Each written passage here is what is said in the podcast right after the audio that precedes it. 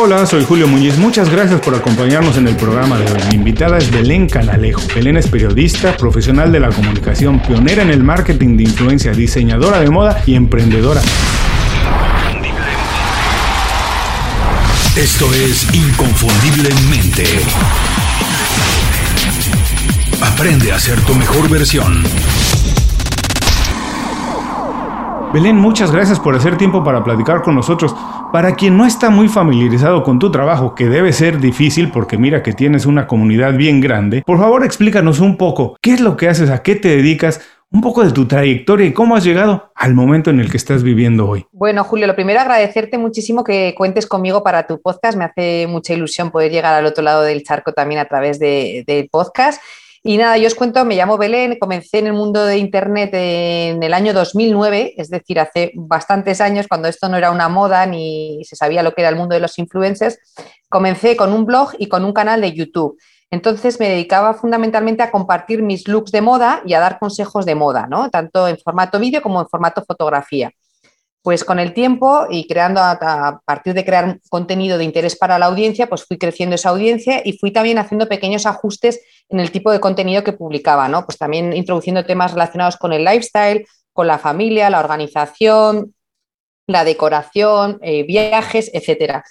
Entonces, llevo ya, el año pasado hice el décimo aniversario, o sea, este año estoy ya en el 11 eh, años que llevo ya en el mundo de las redes. Aquí, pues, eh, junto con otras compañeras, sí que nos consideramos pioneras en el mundo de, la influencia online, puesto que fuimos eh, de las primeras ¿no? en, arrancar con este tipo de, contenido y en convertirlo poco a poco en una profesión, porque antes obviamente no se podía vivir de esto, pero con mucho esfuerzo hemos conseguido pues, poder eh, trabajar de esto. ¿no? Y tengo una comunidad muy grande en diferentes redes sociales que son muy, muy, fieles a mi contenido, muy participativas también y, que es una de las satisfacciones más grandes de, mi trabajo también, con saber que cuento con todo ese público al otro lado. Bueno, te imaginarás que después de esto me surgen mil preguntas. Voy a intentar aprovechar el tiempo de la mejor manera porque estoy hablando con una experta en eso. Pero, oye, esto es bien interesante que me dices que, y tienes toda la razón, empezaste antes de que fuera una moda. Quiero preguntarte, ¿cómo pasaste de ser periodista y experta en comunicación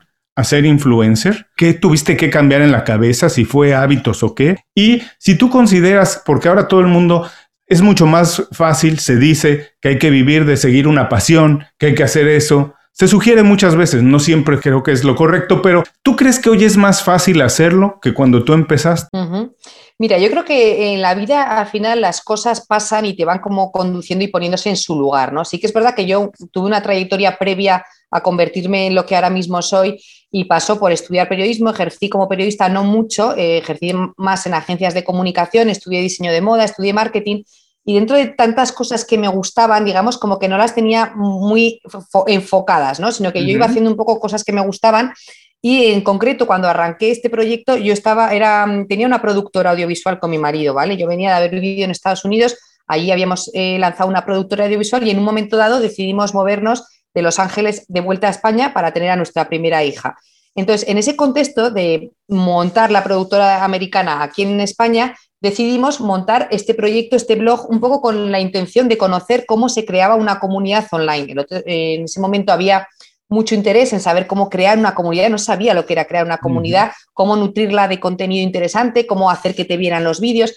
Entonces nosotros, que queríamos crear esas comunidades para otros clientes de nuestra productora, dijimos, oye, la mejor forma de, aprender esto es teniendo nuestro propio, eh, nuestra propia comunidad, haciéndolo, eso es, las cosas se hacen haciéndolas, ¿no? Entonces decidimos, oye, pues ¿cómo lo hacemos? Y al final, pues como no, la forma más fácil era yo convertirme en protagonista de eso, ¿no? Entonces, sin quererlo, porque en realidad era más con un fin totalmente de aprendizaje, pues me convertí yo en, la, protagonista de, de, ese canal, ¿no? Entonces, el salto fue como muy, en ese momento, muy muy natural, digamos, ¿no? O sea, veníamos de esto, queríamos aprender de esto y nos metimos en esto. Y justo coincidió que en ese entorno supe poner en práctica todo lo que había aprendido previamente, o sea, porque al final, pues eh, utilizo la comunicación, mis dotes como periodista, porque hago comunicación escrita, comunicación audiovisual, al final mi parte de diseño de moda, pues porque uno de mis pilares de los que más hablo es la moda, la parte de marketing no solo porque yo me convertí en una marca y al final hago marketing de mí misma, sino ahora mismo también hace ya un año y medio lancé mi propio método, que es un sistema de planificación pues para poder llegar a todas las cosas de nuestro día a día desde la calma, ¿no? Poder organizar nuestro tiempo, nuestras tareas. Entonces lanza un planificador que se llama Método, que obviamente se ha convertido en una parte importante de mi negocio y tenemos una tienda, entonces hacemos marketing también de nuestro producto, ¿no? Con lo cual, al final, eh, digamos que todas esas habilidades convergieron en, en Balamoda y, y, en todos sus derivados. Interesantísimo. Me recuerda un libro que leí hace poco, que a lo mejor conoces, bueno, dos de hecho. Primero, la biografía de Leonardo da Vinci, que me gusta la parte de que él hacía muchas cosas, le gustaban muchas cosas. Me la voy a tener que leer lo tienes que leer, es extraordinario, porque sabes qué pienso yo mucho ahora, que si Leonardo da Vinci viviera hoy, su Instagram sería extraordinario, sería una locura, sería un influencer, pero de primera, porque el tipo sí, sí. obviamente era bueno en todo, pero la verdad es que la característica es que le gustaban muchas cosas y todo nutría uh -huh. más o menos lo que le gustaba, ¿no? Acababa siendo inventor, pero también era buen pintor, era extraordinario escultor y cosas que no se saben, por ejemplo, es que, bueno, hacía armamento, fue contratado por los Medici para hacer armamento mucho tiempo, por ejemplo, y también le, le gustaba mucho hacer escenografía y le gustaba ah, organizar mira. eventos. Entonces, como que había muchas cosas y todo nutría uno al otro. Y el otro libro que me recuerda también, no sé si lo conozcas, se llama, en español le pusieron amplitud, en inglés se llama range, y habla de estas personas, yo me considero una de ellas, que nos gustan muchas cosas, que nos gusta hacer muchas cosas y que sí, en sí. eso encontramos nuestra fortaleza, porque todas nutren una a la otra y no viven separadas, sino que logras más o menos ponerlas dentro de una sombrilla todas y todas van nutriendo una bueno. a la otra. Y es generar más bien un estilo de vida que generar una sola dirección. Pero lo que quiero preguntarte bueno. antes de pasar, porque seguramente muchas personas están preguntando, tienen esa inquietud, les gusta hacer algo y están pensando si es un buen momento para hacer un emprendimiento. Y es, ¿tú crees que ahora que hay más herramientas a lo mejor, eh, que es más fácil el acceso a las herramientas, es más uh -huh. fácil lanzar un negocio a partir de algo que te gusta a ver, yo creo que en el fondo no hay nada fácil, ¿no? Yo creo uh -huh. que a veces queremos hablar de fácil, pero es que en realidad llegar arriba y hacer cosas eh, relevantes no es fácil, ¿no? Salvo que seas un crack, pero es que ni, ni, los cracks, ¿no? Porque también hay cantantes que son pues gente que tiene un, o un Leonardo da Vinci, como estás comentando, o sea, es gente especialmente talentosa pero que estoy segura que ha habido un camino también de piedras, ¿no? Para llegar a donde están. Entonces, yo, yo, creo que el punto de partida es que no hay nada fácil, ¿vale? Uh -huh. Sí que es verdad que se cuentan con más herramientas o más ciertas cosas. Hay un camino recorrido, entonces es como, oye, como si hubiera una carrera y hay uno que va pisando rueda. Pues si vas pisando rueda, ¿no? Pues tiene sus beneficios. Obviamente el abrir camino en algo siempre es más arduo porque es algo más desconocido, es más difícil convencer a la gente de algo desconocido que de algo que ya sabe lo que es, ¿no? Uh -huh. O sea, una marca en su día, convencerla de que te tenía que pagar por anunciar algo, por sacar algo en tus redes sociales, obviamente era dificilísimo. Hoy en día, claro, la que te dice diciendo, oye, no, no, no, no tenemos para pagar, le dices, oye, porque te estás equivocando un poco de, de negocio. Entonces, obviamente, a, un, a, alguien que entra, que es bueno, va a tener muchas cosas que ya están hechas por otros que, que hemos andado el camino, ¿vale?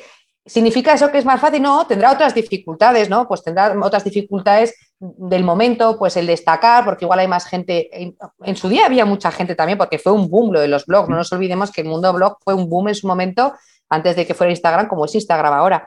Entonces, yo creo que mm, yo no me atrevería a decir ni lo que lo tiene más fácil ni más difícil. Yo creo que la complicación es siempre la misma. O sea, ser muy constante, ser muy trabajador, tener mucha disciplina eh, y esas son herramientas que van a ser válidas siempre, o sea, ¿no? Y cuando la gente, pues sí, tiene, es más fácil en cuanto, bueno, pues si te parece fácil, por ejemplo, es más fácil grabarse ahora que antes, porque claro. ahora los teléfonos son mejores que antes. Entonces, en ese sentido, pues sí, eso es más fácil, pero las historias cada vez son más complejas de contar, porque antes se contaban de una forma muy lineal y ahora ha evolucionado muchísimo en, en la forma de contar historias. Entonces, o eres muy bueno creativamente y sabes desmontar la historia y sabes tal, o entonces no vas a llegar al público, porque las formas de comunicar han cambiado. Entonces ya no es tener una cámara, es también saber cómo quiere la gente que cuente sus historias. Entonces igual la habilidad tienes que desarrollarla en otra cosa, no en la, en la técnica, sino en el cómo cuentas ¿no? con, con esa técnica. Entonces todo tiene su dificultad, o sea, eso es por lo que siempre hay que estar a la cabeza y siempre hay que eh, estar, nunca se está en una posición cómoda. Es que ni yo después de 11 años estoy en una posición cómoda porque ahora mismo tengo muchísima gente joven, las marcas siempre están mirando a la gente joven, parece que ya pasamos los 40 eh, no somos interesantes porque no somos tan guays, eh, es durísimo, ¿sabes? Entonces dices, bueno, no es fácil, nunca es fácil. Si no es una dificultad, es otra. Entonces hay que ser muy resiliente, aguantar mucho el tirón y, y ser un trabajador, yo pienso. Sí, además el éxito no es lo común, es extraordinario y como dices hay que hacer cosas extraordinarias para que suceda. Y estoy completamente de acuerdo en lo que dices, que el trabajo constante, el hacer todos los días las cosas, bueno, además de que te da más experiencia, vas mejorando, pues es la manera de ir sumando, ¿no? Pequeñas metas que a la largo convierten en una gran meta.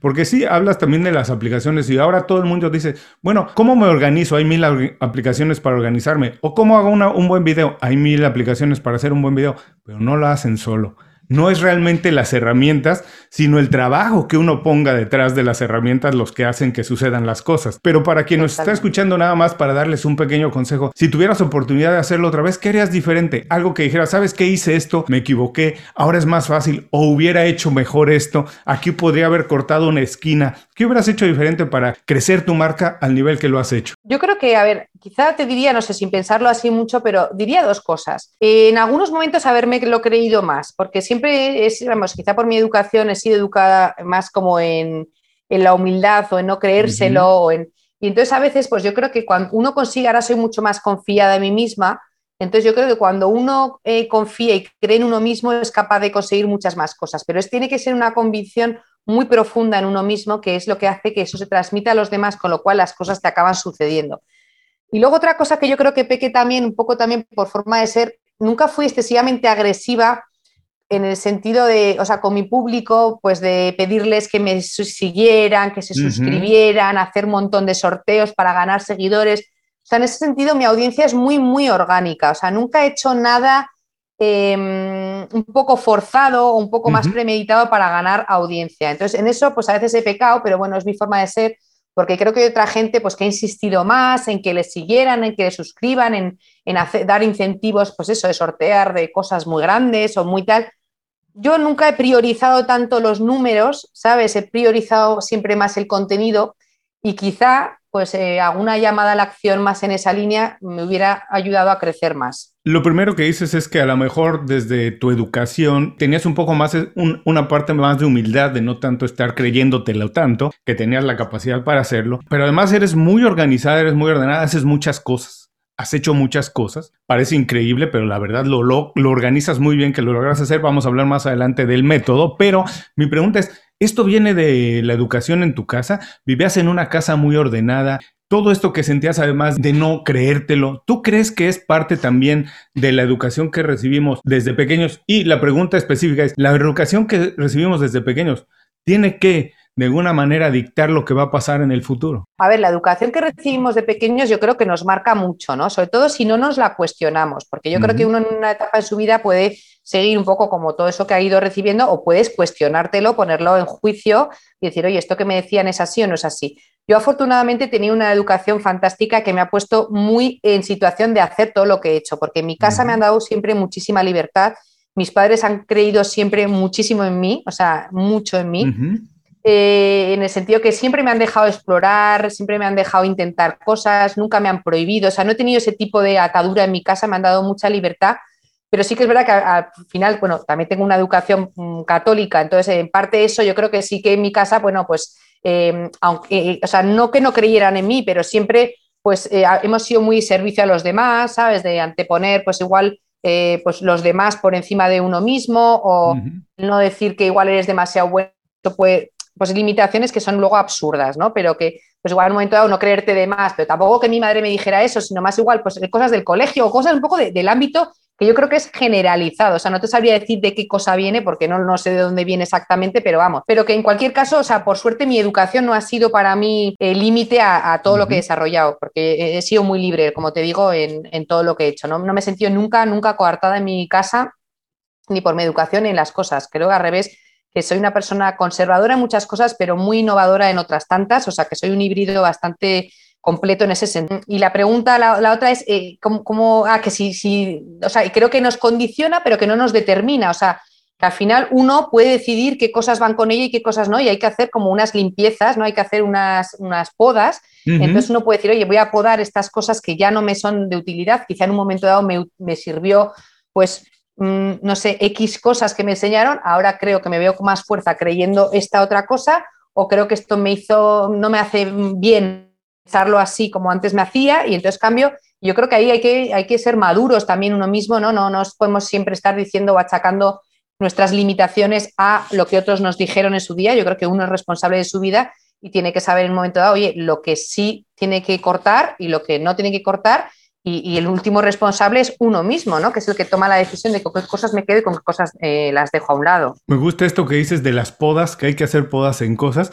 Un concepto que a mí me gusta mucho, que se utiliza mucho ahora, es este de desaprender cosas, que para poder adquirir un hábito nuevo, lo más importante es olvidar el hábito viejo, no necesariamente Totalmente. asumir el nuevo, sino es olvidar. No sé si existe el término correcto, si es desaprender, pero creo que lo explica muy bien. Y esta idea de olvidar algunas cosas que tenemos desde mucho tiempo para dar espacio a que entre lo nuevo que vamos aprendiendo. Así es, yo creo que el término desaprender el otro día que entrevistaba a Walter Rizzo en uno de mis mm. últimos podcasts, justamente él hablaba de ese término de la importancia de desaprender, ¿no? Que es decir, mm. a ver, hay cosas que hemos aprendido que hay que desaprenderlas porque no nos están ya sirviendo de ayuda, ¿no? Entonces es un ejercicio que, a veces nos fijamos más en seguir aprendiendo y evolucionando y no nos damos cuenta que desaprendiendo algunas cosas igual avanzamos más rápido también. Definitivamente, pero cuesta mucho trabajo. Lo que quiero ahora decir, si nos puedes platicar un poco esta parte que con todo el trabajo que has hecho, ¿cómo lograste desarrollar esto que es una estrategia, una idea, una plataforma, el método,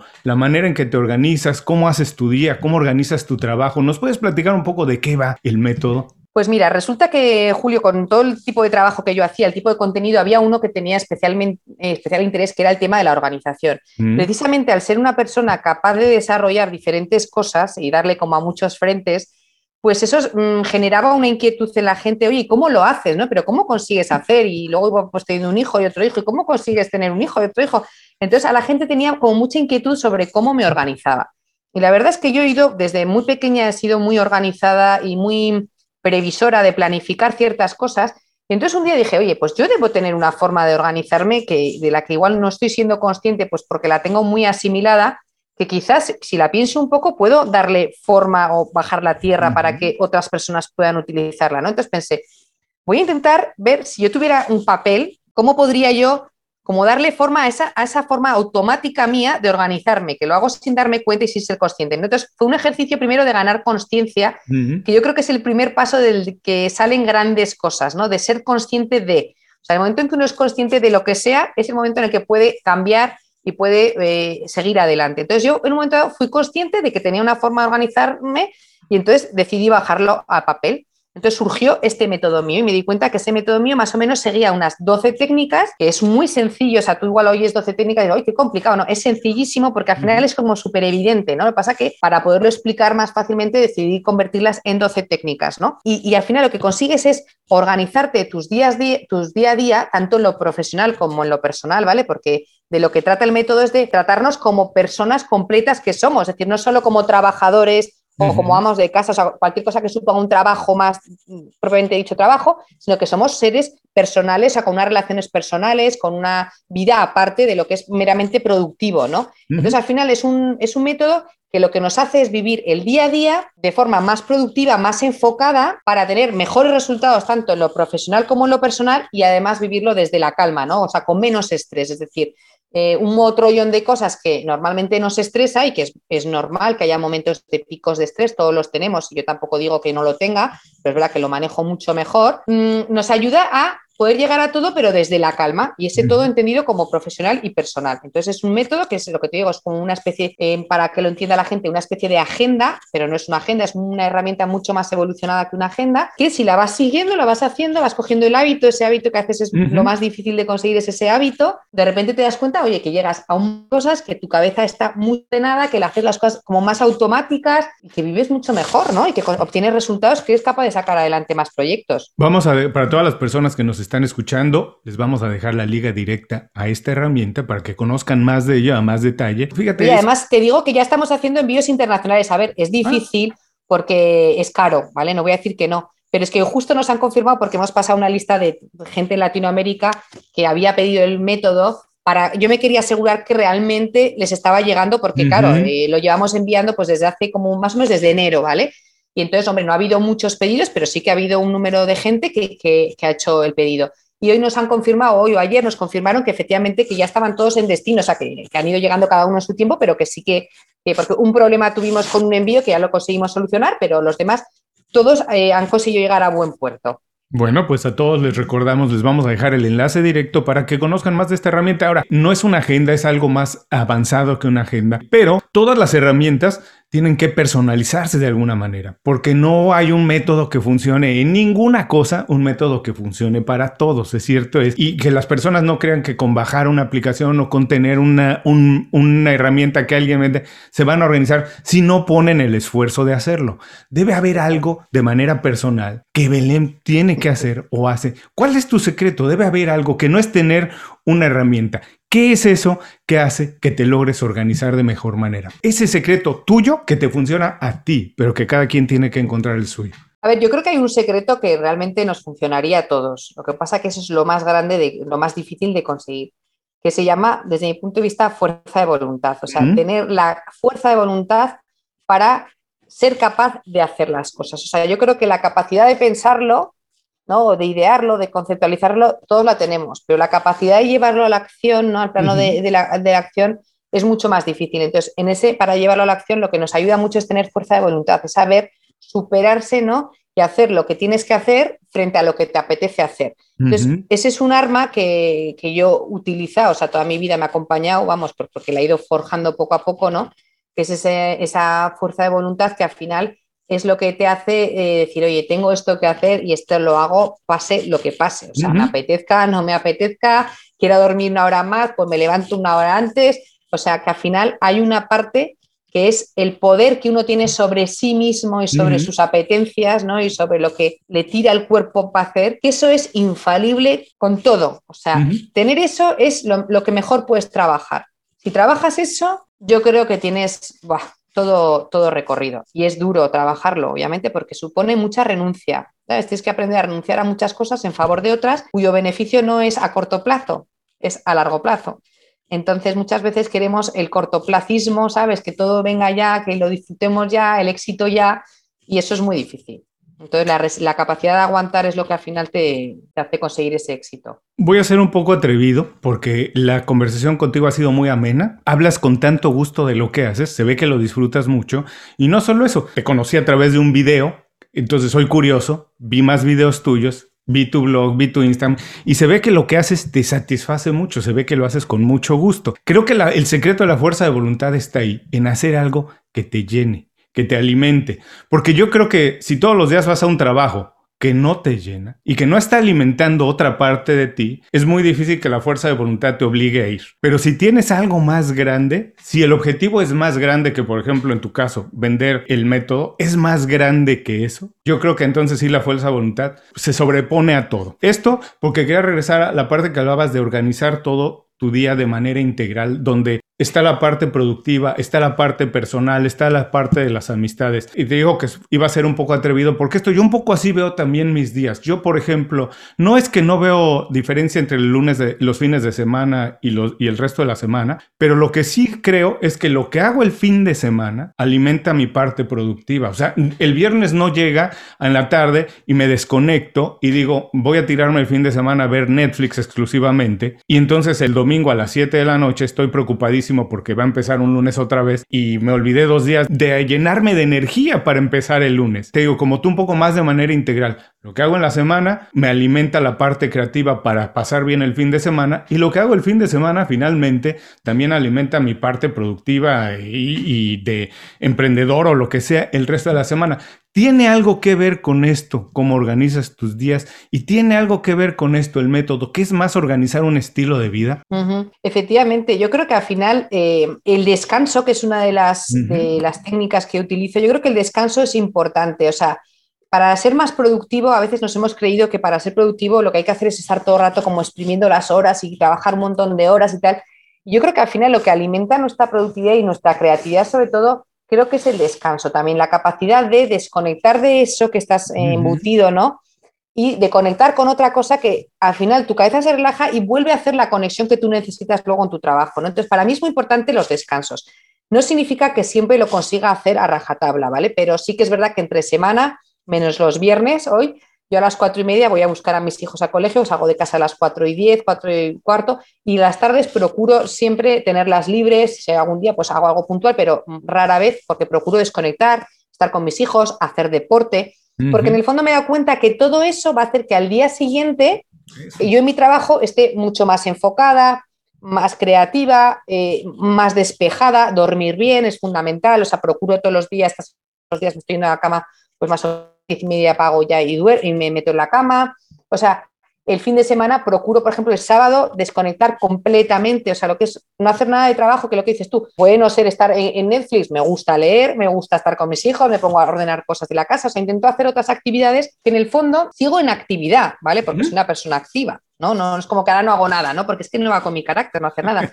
Pero sí que intento cambiar el tipo de cosas que hago para realmente pues, pues, igual eso me ordena unos cajones en casa, ¿no? Y dices, va, qué rollo, sí, pero es que va conmigo al final ordenar un cajón, me lo paso bien igual con mis hijos, hago eso, o hacemos algo de comida y hacemos unos platos de cocina y pues sí, no estoy, no espero que me sirvan a la mesa, pero hago algo de comida y entonces eso ya como que me entretiene un poco. O sea, intento cambiar de actividad, ser bastante en el sentido radical, no estar todo el día embotada con el trabajo y, bueno, pues muchos fines de semana lo consigo. Sí que es verdad que los domingos por la tarde suelo trabajar eh, un ratito, al menos un par de horas, tres, pues para organizarme la semana, para quitarme algunas preocupaciones. Pero parte de mi técnica consiste en dar valor al descanso, ¿sabes? Que el descanso no es no hacer nada, pero sí descansar de tu actividad un break, digamos, te desconectas de algo, pero sigues de manera, como dices, muy activa. Nada más quiero preguntarte si en tu caso, para ser más eficiente, ¿crees que es mejor organizar tareas, organizar tiempo, organizar energía o objetivos. ¿Qué resulta mejor en tu caso? Dices,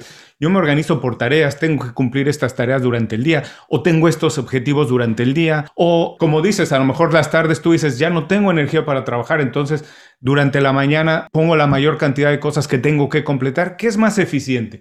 A ver, a mí me funciona mucho siempre eh, tener como diferentes niveles, ¿no? O sea, yo tengo un nivel que es como más eh, a medio plazo, ¿no? Y otros niveles como más concretos del día a día. Entonces, al medio plazo yo siempre hago, pues, vamos a hacer una reunión de equipo pues una vez al mes, incluso pues una vez al trimestre, como más gorda, para ver un poco qué cosas rondan en nuestra cabeza que queremos conseguir. Luego cada semana pues lo bajamos a tierra y decimos, a ver, esta semana qué objetivos tenemos y cada uno nos marcamos los objetivos que tenemos que cumplir. Y al final de la semana revisamos si hemos alcanzado esos objetivos o no. ¿Cómo se alcanza esos objetivos? Pues es una misión de cada día, ¿no? En cada día yo sí tengo como objetivo, imagínate, pues eh, publicar un podcast, yo sé que ese objetivo eh, está formado de muchas mini tareas, ¿no? Que puede ser desde seleccionar a los entrevistados, contactar, cerrar la entrevista, hacer el research del personaje, eh, preparar la entrevista, grabarla, pasarle, o sea, tiene un mogollón de cosas, ¿no? Entonces, eh, siempre hay que establecer un objetivo madre y luego, muy importante, fundamental, desglosarlo en pequeños to-dos o tareas, ¿no? que para eso están las listas, por ejemplo, en el método de tareas. A mí eso me ayuda mucho porque a veces si te pones un objetivo muy grande y no lo desglosas, no sabes bien qué pasos dar y te desmotivas, porque son tantos pasos para cuando consigues hacer un check que pues olvídate, ¿sabes? Te desmotivas. Es muy importante hacer checks, cositas pequeñitas que es, es como lo que te es el motor tuyo. Para ir acercándote a ese objetivo y es lo que te da esa motivación. Entonces, a, mí me sirve mucho en el día a día las tareas pequeñitas, las tareas pequeñitas, irme motivando. Y cuando dices el tiempo, es que para mí van unidas, o sea, no puedo pensar en hacer to-dos sin vincularlos al tiempo, o sea, lo tengo súper grabado a fuego, ¿no? Yo siempre que pienso en un to-do, pienso de qué hora a qué hora lo voy a hacer. Entonces, también ahí en el método tenemos un pequeño horario diario donde tú puedes, una vez que has establecido tus to-dos, asignarles un espacio de tiempo. Para mí eso es clave, porque si tú tienes un montón de tareas, pero no has hecho una previsión de cuánto tiempo te va a llevar, ni en qué momento lo vas a meter, probablemente no estés ni agrupando bien las tareas, cosas que puedes hacer seguidas porque son, tienen cosas en comunes y entonces en lugar de salpicarlas en tu día las juntas, ¿no? Ni tampoco estás quizás siendo realista porque igual estás poniéndote un montón de cosas, pero cuando lo pasas a desglosar en el tiempo no hay horas para hacer todo eso, con lo cual, o sea, estás haciendo una programación que no es realista, con lo cual creo que tiene que ir muy ligado esa lista de to-dos con el horario y con el tiempo que le vas a dedicar a cada tarea. Visita inconfundiblemente.com. Descarga nuestras herramientas y aprende a ser tu mejor versión.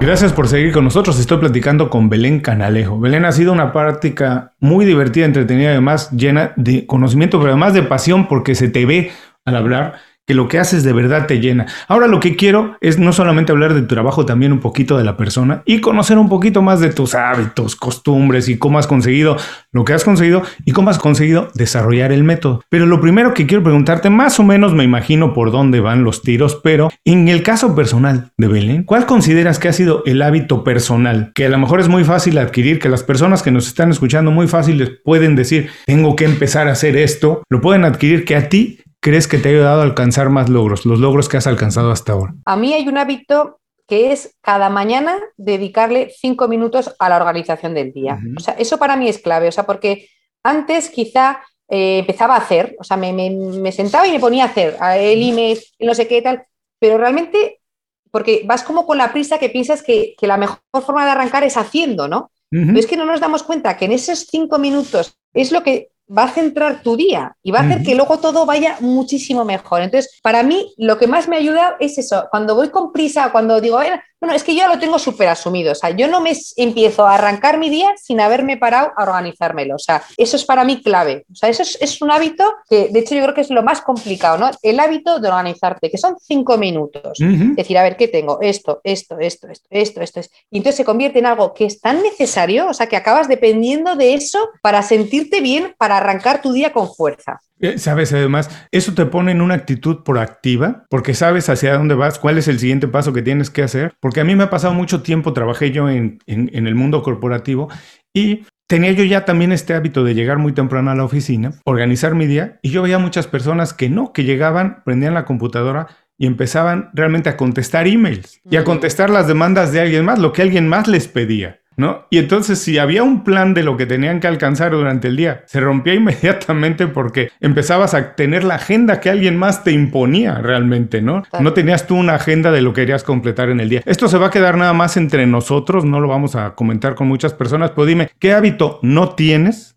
te gustaría tener y por qué te gustaría tenerlo? Mm, vaya, pues no lo. A ver, a mí me gustaría, no es un hábito que no tenga, pero sí que lo podría tener. O sea, me cuesta mucho hacer deporte. Entonces sí que lo tengo como hábito porque por un tema de salud eh, yo tengo que hacer deporte, es parte como de mi tratamiento. Entonces lo tengo que hacer y es un hábito que lo acabo de hacer, pero me sigue costando mucho. O sea, no fluye en mí lo de hacer deporte, ¿no? Entonces como que a mí me encantaría que lo de hacer deporte fuera algo de mayor disfrute para mí, porque a pesar de los años, me sigue costando mucho eh, seguir manteniendo ese hábito. No sé, mi hábito de hacer deporte. Espero que la próxima vez que lo contigo, a lo mejor ya está un poquito más avanzado. Y además, sabes que a lo mejor no se trata de hacer deporte, a lo mejor lo sustituyes por la yoga o algo así, que finalmente más o menos tiene el mismo fin. ¿no? Ahora, por favor, Belén, recomiéndanos un libro, película, podcast, además del tuyo, algo que las personas puedan utilizar como una fuente de inspiración o de información. Mira, yo un podcast eh, os recomendaría el podcast de Lewis House, eh, The School of Greatness, porque es un podcast que a mí